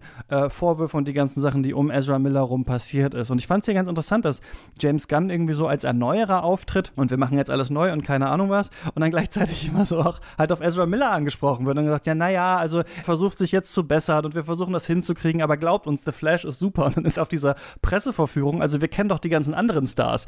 Die sind doch, wenn so ein Film rauskommt, in jedem YouTube-Format, überall Teil beantworten die Fragen für sich, müssen so tun, als wären sie die besten Freunde und Freundinnen, so werden durch jede Manege gezogen. Hier hat man jetzt gesagt, die Hauptperson, um die wir diesen Film stricken wollen, die halten wir jetzt aus der Öffentlichkeit so lange zurück, damit wir irgendwie hoffen, dass, die, dass diese Debatte dem Film nicht schaden wird. Und ich glaube, das hat geklappt. Also ich glaube, dass diese Debatte nicht dem Film geschadet hat. Aber das fand ich auch nochmal interessant, dass man ähm, hier äh, so einen Fall hat, wie äh, biegt man eigentlich die Geschichte um eine tatsächliche Person zurecht, um äh, diesen Film rauszubringen. Denn das ganz Ähnliche ist ja jetzt bei Marvel das Witzige, dass man jetzt diesen Film betitelt hat als irgendwie The Kang Dynasty und jetzt merkt, ah, okay, der Schauspieler von Kang, der ähm, ist auch äh, ziemlich problematisch. Was machen wir jetzt eigentlich? Also das fand ich auch irgendwie nochmal bemerkenswert, wie man das hier ähm, ja, versucht hat, so wegzuschweigen, oder? Aber ich, ich frage mich dann, das ist natürlich was, was man immer schwer äh, ja nachvollziehen kann.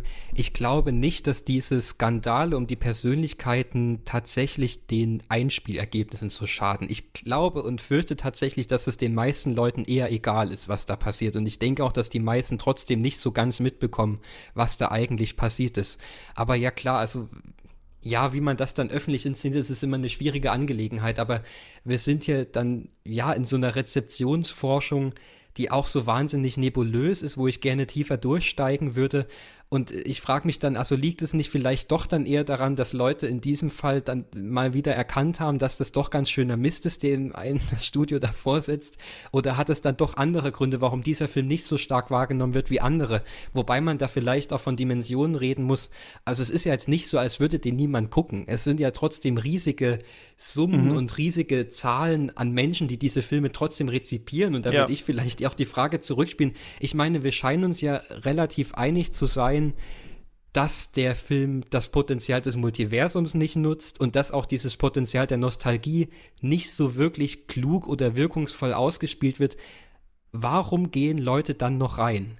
Also, was ich auch vorhin schon mal meinte, auch dann immer dieses Verteidigungsargument, das ist Unterhaltung und man guckt das ja nur so zum Spaß und äh, damit wird im Grunde genommen das schon wieder herabgewürdigt, was man vermeintlich liebt und äh, ja, also das, was man immer so gegen die ja ominösen, bösen Kritiker zu verteidigen versucht, davon hält man offenbar weniger, als, die, als es die Kritiker tun, die das kritisieren. Aber äh, davon abgesehen, ich frage mich in der Tat, also warum gucken das Leute? Also habt ihr da irgendeine, Ergrund, äh, irgendeinen Grund dafür erkennen können? Äh, bekannte IP und das Versprechen, etwas Neues zu sehen. Das sind, glaube mhm. ich, die Sachen oder Gewohnheit. Ne? Also, dass man äh, was sagt, wir gehen jetzt ins Kino, was läuft, The Flash, ah, haben wir schon mal gehört, äh, schauen wir uns an. Und was ja Leute auch so ein bisschen ähm, diskutieren online ist gerade, ja, irgendwie müssen die Filme halt schon, also das ist was, was wir uns, glaube ich, auch lange ein bisschen gewünscht haben, aber was jetzt tatsächlich so ein bisschen einzutreten scheint, aber wer weiß. Aber wenn wir uns angucken, was hat Marvel so noch im Köcher? Jetzt kommt irgendwie The Marvels und dann Thunderbolts oder was und keine Ahnung was. Also es sieht ja jetzt nicht so ich sag mal, wenn ich das lese, weiß ich schon oft gar nicht mehr, was sind das überhaupt für Leute. Und ich glaube, das ist immer schon ganz gut. Und ich mache schon einen Filmpodcast, ne? Also, dass ich gar nicht mehr genau weiß, worum geht es eigentlich in diesem Film. Und äh, das heißt, eventuell haben wir jetzt die Stunde jetzt geschlagen. Und es ist tatsächlich so, dass sich ein bisschen etwas bewahrheitet, was früher wahrscheinlich auch mal so ein bisschen galt, nämlich, dass die Filme selbst schon qualitativ ein bisschen hochwertig sein müssen, damit es so eine Art Word of Mouth gibt und sich das weiterträgt und Leute das tatsächlich gerne anschauen wollen. Also weil wir ja schon uns irgendwie einig sind, dass ähm, ein qualitativer Unterschied besteht zwischen Spider-Verse und ähm, diesem Film jetzt. Also ich denke, es ist viel Gewohnheit, aber anscheinend trägt sich das nicht so weiter. Also was sie gehofft haben, dass, das, dass dieser Film so mindblowing ist, dass dann alle sagen, du musst es sehen, das ist, glaube ich, ähm, nicht eingetreten hier, ja. Ich finde das super faszinierend, weil ehrlich gesagt hätte ich Anfang des Jahres aufschreiben müssen, welcher Film wie viel macht. Ganz grob geschätzt. Ich hätte The Flash tatsächlich höher eingeordnet, weil ich den Eventcharakter des Films offenkundig überschätzt habe. Also ich dachte mhm. tatsächlich, dass, also wenn dieses DC-Universum nochmal irgendwas reißt, was gerade im Sterben liegt, und Blue Beetle wird das definitiv nicht, und bei Aquaman, obwohl das ja eigentlich der letzte Riesenerfolg oder mhm. einer der wenigen Riesenerfolge. Ja, einer der besten auch, ja. Franchise überhaupt war. Der hat ja über eine Milliarde eingespielt, das musst du dir vorstellen. Er kam mhm. Dezember 2018 Meine Mutter hat Weihnachten gesagt, komm, wir gucken jetzt Aquaman. Also genau, und man sagen, so, so als, weit als ist die Strahlkraft und die Attraktivität von Jason Momoa, die reicht bis zu uns äh, an den Weihnachtstisch, ja. Ja, aber darf man echt nicht unterschätzen. Ich glaube, Momoa selbst ist ein, ein, sehr, sehr wichtiges, äh, eine sehr wichtige Zutat in diesem Film, dass der, dass der diese, diese Power, also Momoa ist einfach jemand, für den interessieren sich offenbar Menschen und, und viel mehr Menschen als, weiß nicht, weil The Flash hat ja auch, oder wird ja auch vorgeworfen, du guckst den Film und hast zwar das Gefühl, das ist ein Eventcharakter, aber was viel mehr überwiegt ist, oh Gott, ich muss vorher erstmal 800 Hausaufgaben erledigen, bevor ich überhaupt einsteigen kann in das, wo, wo von, woran sich gerade alle so aufgeilen können, irgendwie diese ganzen Referenzen, diese ganzen Cameos. Die Mischung, oder? Also man will doch, glaube ich, kreieren, dass Leute, die die Hausaufgaben gemacht haben, sich belohnt fühlen dann tatsächlich mhm. vom nicht so strengen Lehrer, der, der hier äh, das DC ähm, EU ist und gleichzeitig, dass Leute, die keine Ahnung haben, worum es geht, trotzdem irgendwie da so mitschwimmen können in dieser, in dieser Multiversumssoße. Ja. Ich glaube, da ist halt No Way Home deutlich niedrigschwelliger gewesen.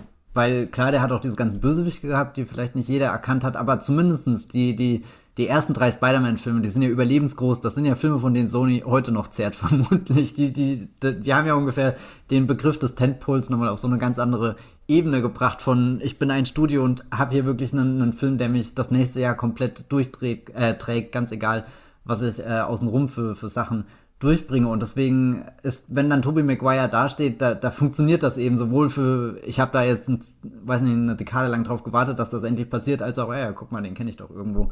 Ja, während Michael, Bad, äh, äh, Michael Keatons Batman fällt, fällt da, glaube ich, in, in, ein ganz anderes Raster hinein. Also ich glaube, dass den einzigen, der das hätte bewirken können, wäre halt Christian Bale gewesen. Und das ist ironischerweise halt der Batman, den sie nicht bekommen haben. Aber, aber, also dann, dann wäre vielleicht dieser Film eher in so, so, so diese, diese ähm, wann wird der Film zum popkulturellen Phänomen? Ich glaube, das ist gerade einfach eine Frage, die sich jedes Studio stellen muss, eigentlich schon in einer sehr, sehr frühen Phase. Und, und da gibt's dann eben so, so Dinge wie, wie eben No Way Home, wo alles in dem Moment zusammenpasst, der genau zur richtigen Zeit kommt irgendwie und, und sogar irgendwie die, die schlimmsten Befürchtungen über Bord wirft, damals mitten in der Corona-Pandemie. Kann ein Film überhaupt noch diese, diese Massen ins Kino locken? Ist das Kino nicht in den letzten zwei Jahren, haben wir das nicht zugrunde gerichtet mit unseren Streaming-Diensten äh, und The Flash hat den Moment irgendwie so komplett verpasst. Und ich habe auch das Gefühl, eben das, was du vorhin angesprochen hast. Wir haben hier eine Persona non grata im Mittelpunkt der Ereignisse, also versuchen wir mit allem außenrum, wir versuchen irgendwie den Michael Keaton halt jetzt ins Rampenlicht zu stellen. Sogar Michael Shannon, den wir eigentlich nie ein Wort sagen lassen würde. Dem geben wir jetzt jedes Interview und Michael Shannon hockt sich hin und sagt, boah, ich war mega enttäuscht von dem, was ich da machen musste, was auch ziemlich geil ist. Aber auch, äh, wie früh sie angefangen haben, den Film einfach zu zeigen, um Hype zu generieren. Mhm. Und es fühlte sich jetzt fast an wie dieses, äh, äh, diese Fehlkalkulation von Disney, dass sie halt gesagt haben, Indiana Jones und Elemental bringen wir nach Cannes und dann gab es in Cannes irgendwie nicht den, den, das, Willkommen heißen, was sie sich gewünscht haben, sondern eher so maue Reviews und, und weiß nicht, alles viel zu früh gedacht irgendwie so. so der, der Hype muss kurz vorher entstehen, dass du einfach mit dieser Welle reingetragen bist. Und ich habe das Gefühl, bei mir sind schon drei Flashwellen irgendwie angekommen. Und ich bin halt jetzt so mit der letzten auch noch ins Kino geschwappt und dachte dann, jo, war ganz gut, aber mehr auch nicht. Janik, was muss noch gesagt werden zu diesem Film und muss man den gesehen haben? Äh, ich kann noch ein was Positives sagen. Ähm, ich fand, dass Ende, also nicht das eigentliche Ende, aber die letzte Begegnung, also wir sind jetzt hier im, im Spoiler-Bereich, falls das jemand noch nicht wissen will, aber diese letzte Begegnung zwischen The Flash und der Mutter im Supermarkt. Die ah, ich dachte, mich, George Clooney ja. kommt jetzt, okay. nee, das nicht. Das hat mich nicht berührt. Eher negativ, wenn dann. Aber gut, das beiseite. Diese Begegnung im Supermarkt fand ich sehr berührend und ich habe mich gefragt, warum. Ich glaube, es ist Wegen nicht einfach nur diese. Nee, auch das, ich glaube, es ist nicht einfach nur so dieser, ja, familiäre Urinstinkt, der da angesprochen wird ich dachte mir dann, wenn ich das nochmal Revue passieren lasse, dieser Bogen, der da aufgemacht wird, okay, da ist jemand, der versucht, also Geschichte neu zu inszenieren. Vielleicht kann man es auch übertragen in eine Art von, wie inszeniert man Geschichte als Kunst, wie inszeniert man Kunst als solche und dass darüber plötzlich so ein trauriges und schmerzhaftes Ereignis kreiert wird, nämlich in dem, in dem Moment, wo man sich überlegt, ich kreiere Geschichte neu und bin dabei aber gezwungen, die Gewalt der Vergangenheit nochmal zu wiederholen in diesem Inszenieren der Geschichte, im Inszenieren der Kunst. Das ist was, wo ich sogar, und Achtung, haltet euch fest, eine Verbindung zu Petzolds äh, aktuellem Film sehen würde, mhm. der für mich die ähnliche Frage zum Schluss aufgemacht wird. Also ich hätte nicht gedacht, dass ich The Flash mit Roter Himmel vergleichen werde, aber das ist doch ein Vergleich, der sich mir da Geil. aufgedrängt hat. Das ist das Einzige, was ich an dem Film interessant fand, das irgendwas in mir ausgelöst hat, aber auch das bleibt letztendlich ja, ein, ein, ambitionierter Ansatz, den ich gutheißen kann, der das noch so ein bisschen rettet hinten raus.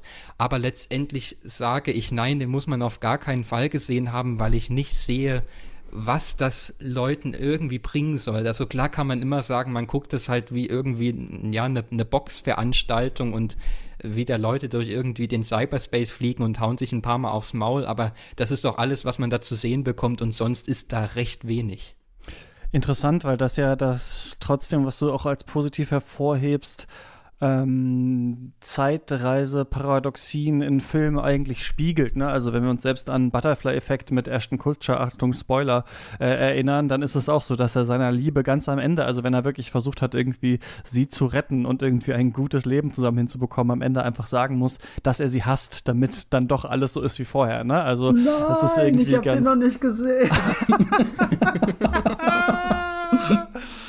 äh, ja. Cool. Matthias. Ähm, aber ganz kurz hier, äh, roter Himmel und roter Blitz ist jetzt echt nicht so weit auseinander. Was ich noch, äh, äh, hier, Janik, die, die Szene fand ich auch ziemlich toll. Also ich glaube, so 50, 50 Prozent war es der Song, aber die anderen 50 Prozent, ich mochte die Idee, dass der Flash in dem Moment gesagt hat, wir nehmen die kleinstmögliche Geste, die wir uns vorstellen können, um diesen größtmöglichst aufgeblasenen Film irgendwie auf einmal doch zu erden. Mhm. Und, und weiß nicht, das, das hat mich sehr berührt auf einmal, dass damit was mit, oder da, dass diese Szene auch in jedem anderen Film hätte stattfinden können, dass da überhaupt nicht notwendig war, dass irgendwie diese Ressourcen investiert werden, dieses IP hergenommen wird, diese verschiedenen äh, Generationen an, an Legacy-Charakteren reingestopft werden und, und da dachte ich eigentlich so, so auf so einer, so einer rein puren Ebene, wenn du das meinetwegen wirklich schwarz auf weiß in Drehbuchform vor dir stehen hast, muss das wirklich eine, eine unglaublich starke Szene sein, wo du dann auch sagst, ja, unser Film funktioniert und unser Film hat nicht oder ist nicht darauf angewiesen, dass er, dass er diesen ähm, Cheer-Moment irgendwie hat, wenn halt irgendwie äh, so ein Frankenstein da zurückkehrt mhm. aus dem Computer, ja. Muss man den gesehen haben, Matthias? Äh, ich bin schon sehr fasziniert von dem Film. Auch was, worüber wir gar nicht so gesprochen haben, ist die Ästhetik. Ich weiß, es ist sehr leicht zu sagen, einfach der hat schlechte Effekte, aber ich finde, der lohnt sich schon mal, um genau hinzugucken, wie so ein Hollywood-Blockbuster gerade aussieht. Ich finde das super spannend im Vergleich zu wie vor zehn Jahren der Man of Steel aussah. Super spannend anzugucken, wie davor die Nolan-Filme aussehen, wie der jetzt aussieht, wie gerade außenrum. Also ich habe oft den Film angeguckt und versucht herauszufinden, was, was sind das gerade für Bilder, die ich sehe und habe mich irgendwie auf, auf so ein Wort geeinigt, was ja, ja keine Ahnung, also es wirkt alles sehr unwirklich für mich und, und das Faszinierendste ist eigentlich, es gibt so ein paar Shots, das fängt schon am Anfang an, wo der Flash da in der Stadt ist und seine Rettungsaktion macht. Da habe ich immer das Gefühl, du hast eine sehr schon aufgeladene Bildebene, die drunter liegt und dann einfach eine zweite Bildebene, die so richtig drauf gepresst wird. Und ich kann das gar nicht richtig beschreiben, aber ich, ich habe das manchmal angeschaut und mich gefragt, sind das gerade, sehe ich das gerade wirklich oder bin ich schon so, so halb in so einem äh, wie, wie, wie so ein 3D-Film guckst, wo du immer mal wieder die Brille abnimmst, um zu gucken, Moment, wie sieht's wirklich aus? Und jetzt habe ich es wieder auf. Moment, aber was ist denn jetzt das wirkliche Bild? Ist das das, was ich durch die Brille sehe oder nicht? Und weiß nicht, beim, beim Flash hatte ich auch oft so Momente, wo ich gerne einfach mal die Brille abgenommen hätte, aber ging gar nicht, weil ich habe den einfach ganz normal in 2D gesehen und das war einfach die, die, die Qualität dieser äh, Bilder. Ich spiele auch die ganze Zeit schon mit dem Gedanken, den nochmal anzuschauen, nur um da irgendwie einen Frieden für mich zu finden, was das, was, was das für, für, für, für eine Ästhetik ist, die dieser Film hat. Aber wenn, wenn ihr gar nichts damit anfangen könnt, dann, dann könnt ihr den auch getrost skippen. Ja, wenn man den Film sieht, will man die Brille abnehmen, aber man kann gar nicht. Ja, das, was man sieht, ist tatsächlich auf der. Äh, also ich will gar nicht sagen, es ist super hässlich oder so, aber es ist so ein bisschen, ich weiß nicht, habt ihr so, so Sachen wie Ian Flux oder Ultraviolet oder was habe ich noch nicht geschaut, äh, was auch so, so im Geiste von Matrix irgendwie entstanden mhm. ist, so, so lauter so Filme, die, die on the edge von dem, was möglich ist, operieren, obwohl sie viel zu wenig Mittel dafür haben. Und dann mhm. kommt auch so ein Look raus, wo du immer fragst mit, äh, die, vor allem jetzt rückblickend halt die 20 Jahre, die seitdem vergangen sind und du guckst dir so einen Film an und, und schüttelst faszinierend den Kopf und das ist, ja, weiß nicht, sehr, sehr, sehr faszinierend. Also es lohnt sich schon irgendwie, wenn man sich für, für Bilder interessiert, sage ich einfach mal.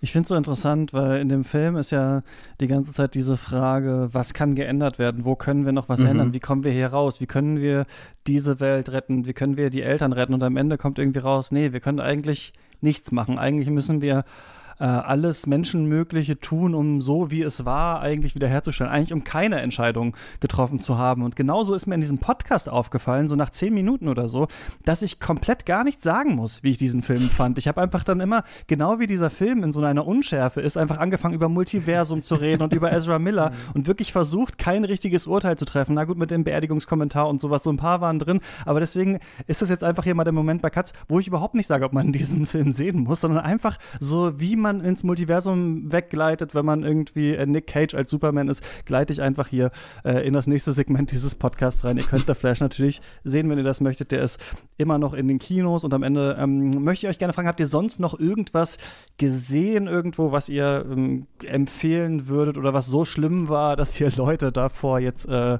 warnen möchtet, Yannick? Na, ich kann noch mal zurückgreifen, weil du ja auch gefragt hattest, ob wir irgendwie aktuelle Projekte haben. Ich bin gerade dabei, mich noch mal in Brandon Cronenberg reinzuarbeiten abzuarbeiten. Das fiel mir während des Podcasts ein. Es stimmt gar nicht, dass ich nur in der Routine des Nachrichtenalltags gefangen bin. Also das ist das größere Projekt, was ich gerade mache für das Pluri-Magazin. Also ähm, mich da nochmal, weil nächsten Monat im Juli kommt Infinity Pool im Heimkino mhm. raus und da werde ich quasi Habt so ein ihr bei den Projektionen auch nochmal drüber geredet, ne? Oder du warst Genau, da, da haben wir bei Gast. den Projektionen drüber gesprochen und da muss ich sagen, das hat nochmal mein Interesse geweckt, da tiefer einzusteigen. Ich war ja von dem Film am Anfang gar nicht so begeistert, mhm. aber in der Auseinandersetzung, das lohnt sich schon, da nochmal reinzusteigen, weil das so eine, so eine verquere Ästhetik auch ist, wie er da arbeitet.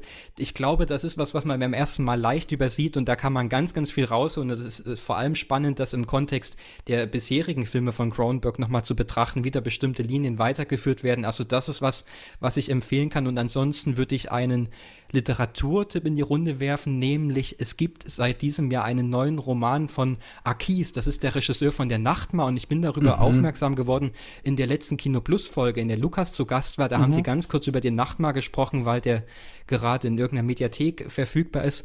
Und ja, Akis hat jetzt diesen zweiten Roman geschrieben, Die Königin der Frösche. Und der hat da den Froschkönig, das Märchen neu erzählt. Und es ist sehr eng verwandt mit dem Nachtmar, also es geht auch darum, so eine junge ähm, Frau, eine junge Art Adlige, die verheiratet werden soll und die sich dann über so ganz obskure Träume und Wahnvorstellungen und Ekstasen, die sie auch bewusst sucht und herbeiführt über Ohnmachtsanfälle, die sich so dem verbotenen Erotischen annähert, über das Monströse, das da in den Wäldern haust und das dann in die verrottende Burg mit reingeholt wird. Also das ist ein wahnsinnig spannender Briefroman im Übrigen, den ich am Wochenende mit großer Freude gelesen habe und äh, ja, so wer den Nachtmar kennt und daran Freude hatte, dem kann ich nur empfehlen, diesen kurzen Roman mal zu lesen. Ähm, super, ich packe das in die Shownotes rein. Ich empfehle jetzt auch mal kurz was, damit nicht dann, wenn du was empfohlen hast, Matthias, ich dann die ganze Zeit rede und abmoderiere. und dann ist die Folge vorbei. Und zwar empfehle ich einen YouTube-Kanal, und zwar meinen eigenen. Ich habe einen neuen äh, YouTube-Kanal gegründet. Äh, Christian Eichler heiße ich da einfach nur. Ich glaube, da ist noch so eine Zahlenkombination hinten dran. Wahrscheinlich kann ich das noch irgendwie ändern, denn ich habe in letzter Zeit viel nachgedacht über zwei Dinge. Einerseits den Philosophie-Podcast, den ich seit Jahren machen möchte und wo jetzt die ersten Aufzeichnungen äh, äh, laufen. Es wird aber noch ein bisschen dauern, bis der rauskommt, weil Leute, die sich für Philosophie, ähm, nee, die sich da auskennen, sind gar nicht so einfach ranzukriegen. Also bei manchen merke ich, sie sind schon tot und ich kann sie dann nicht wie bei The Flash einfach äh, ähm, aufleben lassen. Aber es ist tatsächlich oft so, dass ich denke, ah, wer hat denn zu Platon gearbeitet? Und dann, ah, okay, ist mittlerweile schon gestorben, der, der das meistgekaufte Buch auf Amazon dazu geschrieben hat. Und die anderen schreiben mir oft sowas wie, ja, im nächsten Semester hätte ich wieder Zeit. Oder ja, wie wäre es denn Ende August oder sowas? Also ich arbeite an einem äh, Philosophie-Podcast, der irgendwann kommen wird. Und dann habe ich lange gedacht, was ist eigentlich mit Videospielen? Bei Katz haben wir auch schon oft über Videospiele gesprochen und ich hatte immer das Gefühl, es ist hier so ein bisschen verschenkt, weil Leute, die diesen Podcast hören, nicht um, unbedingt daran interessiert sind. Und dann dachte ich, man macht noch mal einen tatsächlichen äh, Videospiel-Podcast und dann ist mir aufgefallen, es geht einfach nicht. Man kann nicht, glaube ich, regelmäßig über Games reden, ohne sein Leben komplett diesem Thema äh, zu opfern. Und deswegen dachte ich, was ist denn mit YouTube? Ich habe ja nicht wie ihr so Outlets, wo ich mal eine Kolumne schreibe, wo ich überhaupt mal länger an einem Gedanken äh, feilen kann, wo ich meine Kritik schreibe und so. Und das wird jetzt auf diesem äh, YouTube-Kanal dann passieren. Ich weiß nicht, wie oft Videos kommen, aber ich habe viele äh, Ideen, größere, kleinere, was mit Games, aber auch mit Film und so und dann noch andere Sachen. Also falls ihr äh, Bock habt, könnt ihr mir äh, da folgen. Genau, einfach unter meinem normalen Namen Christian Eichler. Ich hatte auch mal einen äh, Kanal, der hieß Ah, okay, aber ich habe keine Ahnung, was der Login dafür war. Also da sind so fünf Videos. Ich hätte gerne einfach da weitergemacht, aber ich weiß nicht, wie ich da reinkomme, weil bei YouTube kann man nicht einfach, wisst ihr, sich mit dem Kanalnamen einloggen, sondern man braucht die E-Mail und ich habe da, glaube ich, eine neue erstellt und kein Plan, was das war. Also Rest in Peace. Ah, okay. Und äh, Genau, ein Video habe ich gemacht zu Jedi Survivor, so ein Star Wars-Spiel, das Machst man du schon auch gucken dann so, so Let's Plays und Vlogs und so ein Zeug? Nee, erstmal nur tatsächlich so kurze, glaube ich, einzelne Schlaglichter zu so Themen, die mich interessieren, so ein bisschen an Kritiken, glaube ich, angelehnt und äh, dann mal gucken, was so, was so passiert, genau. Also quasi das, was ich immer in den Katz Discord reinschreibe im Gaming-Kanal, der ja eigentlich nur, äh, fast nur daraus besteht, dass ich einfach schreibe, welche Spiele ich gespielt habe. Das kommt jetzt einfach auf YouTube mit bebildert und meiner Stimme, das kann man da sehen. Äh, Matthias, hast du irgendwas zu empfehlen? Äh, ich möchte es auch wie Yannick zweiteilen. Eins, was völlig fremd ist vom Film und eins, was sehr nah beim Film ist. Vielleicht das eine, was völlig fremd vom Film ist, aber vielleicht auch wieder verbunden ist, weil das ist eine Schauspielerin, die auch singt. Janelle Monet hat hier ein neues Album rausgebracht, The Age of Pleasure. Äh, ich höre es seit einer Woche ungefähr nonstop. Es ist sehr, sehr gut. Leider nicht so gut wie das davor, aber das war halt auch ungefähr eines der besten Alben der Welt. Also äh, bitte, bitte anhören. Einfach Musik, die oh, sehr treibend ist. Ähm, und das andere, ich habe mich irgendwie in den letzten zwei Sonntagen immer im Kino wiedergefunden, völlig ungeplant und habe die Verachtung von äh, Jean-Luc Godard geschaut. Ein Film, mit dem ich mich schon lange nicht mehr beschäftigt habe, weil ich den irgendwie so vor zehn Jahren für mich abgehakt habe, als ich das erste Mal Godard angefangen habe zu entdecken. Und ich glaube, der hat jetzt eine neue DVD-Veröffentlichung oder so in Deutschland bei äh, Studiokanal. Ich weiß es gar nicht. Auf alle Fälle auch neu überarbeitet, äh, hier Farben und alles äh, schön hergestellt. Und ich habe den jetzt zweimal dann doch irgendwie gesehen und bin sehr angetan, weil, weil das auf einmal so der Punkt für mich war, wo diese, dieses große Opus, von dem immer alle reden, oh, das ist die Ver Verachtung von Godard, das hatte ich vor zehn Jahren und bin da fast vor Ehrfurcht gestorben, als ich diesen Film das erste Mal gesehen habe. Und es, also das, was ich euch eigentlich mitgeben möchte, ja, schaut den Film, weil der ist auch sehr gut und er äh, erzählt interessante Dinge. Aber das, was ich eigentlich sagen will mit, schaut so, so einen Film mit sehr vielen Jahren Abstand nochmal an und es wird ein völlig anderer Zugang. Also ich glaube, das ist auch irgendwie klar. Aber was mich so begeistert hat, wie leicht das auf einmal war, sich einfach diesen Film anzugucken und nicht zu denken, oh Gott, jetzt muss ich den so finden, jetzt haben Leute das und das schon gesagt und der, der hat die und die wichtige Botschaft, sondern, weiß nicht, einfach diesen Film gucken und ich war total, ja, sehr, sehr, sehr berührt davon, wie, wie leicht es mir gefallen ist, da reinzukommen, obwohl das ja jetzt nicht unbedingt der Film ist, wo man, glaube ich, am leichtesten reinkrätscht, wenn man irgendwas von Godard schauen will. Aber es war, war eine sehr bereichernde Erfahrung. Also dann nehmen wir dich beim Wort und wir sprechen dann in zehn Jahren nochmal hier über The Flash. Schön, dass ihr äh, das erste Mal mit mir ähm, über äh, diesen Film gesprochen habt, ihr beiden. Gerne. Und genau, nächste Woche sprechen wir hier. Doch, ich habe ihn mir gerade angeguckt und war überhaupt nicht begeistert über Asteroid City von Wes Anderson. Bis dahin, Oh. macht's gut. Ciao, ciao. Ciao.